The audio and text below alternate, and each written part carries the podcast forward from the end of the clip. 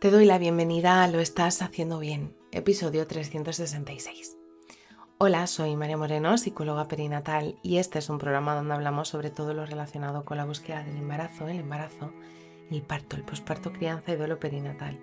Tu espacio donde aprender y crecer juntas, pero sobre todo recordarnos que lo estamos haciendo bien. Como ya sabes, en mariamorenoperinatal.com estoy a tu disposición para trabajar juntas las herramientas que necesites desde tu búsqueda del embarazo hasta la crianza. Además, si has sufrido una pérdida, no estás sola. Estoy aquí para ayudarte a avanzar desde ese sufrimiento hacia el agradecido recuerdo. También puedes encontrarme en mis redes sociales como María Moreno Perinatal, tanto en Facebook, Instagram, YouTube o TikTok si quieres estar al día de estas temáticas tan interesantes. Hoy es lunes 27 de noviembre de 2023 y vamos a hablar sobre la culpa y la autoevaluación constante durante la búsqueda del embarazo es que muchas veces la búsqueda puede ser un momento lleno de muchísimas expectativas, sueños e ilusiones, sin olvidar también las emociones. Pero también se puede llevar consigo la sombra de la duda, la autoculpa, cuando muchas veces mes tras mes no consigues quedarte embarazada. Y es que eh, la culpa puede aparecer de diferentes formas. Hice algo mal, debería haber intentado más fuerte, eh, no debería de haber comido esto, no debería de haber hecho esto eh, mi cuerpo es el que tiene un problema y, me puedo llegar a enfadar con mi cuerpo. Y es que muchas veces estas preguntas, que son autoevaluativas, por así decirlo, pueden convertirse en un peso realmente grande, emocional, que afecta no solo a la búsqueda de embarazo, sino que también a la salud mental y emocional de todo periodo fértil de una mujer. Es crucial recordar que la fertilidad es un viaje único para cada persona y que al final la culpa no tiene cabida en La biología, el tiempo o otros factores pueden influir en el proceso y no siempre están muchas veces bajo nuestro control. Culparse a uno mismo, culparse a una misma, al final solo añade muchísima más presión de la que ya teníamos. Es crucial recordar que cada viaje de fertilidad es único y diferente y que lo que te funciona bien a ti no tiene por qué funcionarme bien a mí. Es eh, tomar conciencia de que eh, si hubieras hecho algo diferente tendrías un resultado diferente.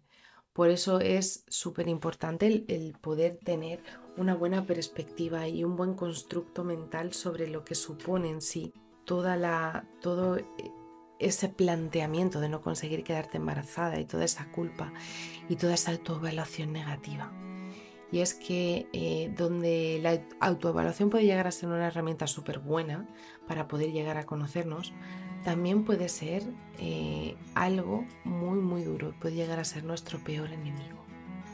Contar con personas profesionales de la salud, incluyendo especialistas en fertilidad y obviamente psicólogos o psicólogas perinatales, puede ofrecerte una perspectiva experta y de apoyo emocional. Y al final la búsqueda de embarazo es un viaje compartido y al final no estás solo, no estás sola en ella. La autocompasión puede ser algo muy importante, al igual que el autocuidado, para poder empezar a hacer cosas que de verdad me gustan y me apasionan.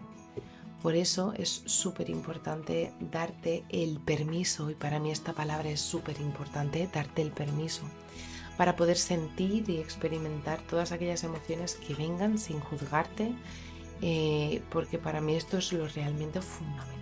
El estrés innecesario puede ayudarte muy muy negativamente en tu fertilidad, ya que no encontraremos formas de estar relajadas y de cuidarnos a nosotras mismas eh, que si decido pararme, pensar en mí, ver cómo estoy, hacer como una especie de, de checklist de cosas que deberían de estar bien, puede marcar una gran, gran, gran diferencia. En resumen súper breve, la culpa y la autoevaluación pueden ser desafíos comunes en la búsqueda del embarazo. Sin embargo, el intentar adoptar una perspectiva positiva, el buscar apoyo profesional puede de verdad eh, marcar la diferencia porque si yo practico el autocuidado se puede transformar al final este viaje en una experiencia muchísimo más enriquecedora y compartida y compasiva. Recuerda que cada paso de este camino cuenta y te mereces el apoyo y comprensión en cada uno de estos pasos. Estoy aquí para acompañarte durante todo ese camino el tiempo que tú quieras. Así que si estás en ese momento donde la culpa y la estigmatización te está superando, te abrazo fuerte. No estás sola. Y bueno, hasta aquí el episodio 366 de Lo estás haciendo bien. Recuerda que puedes ponerte en contacto conmigo en mariamorenoperinatal.com.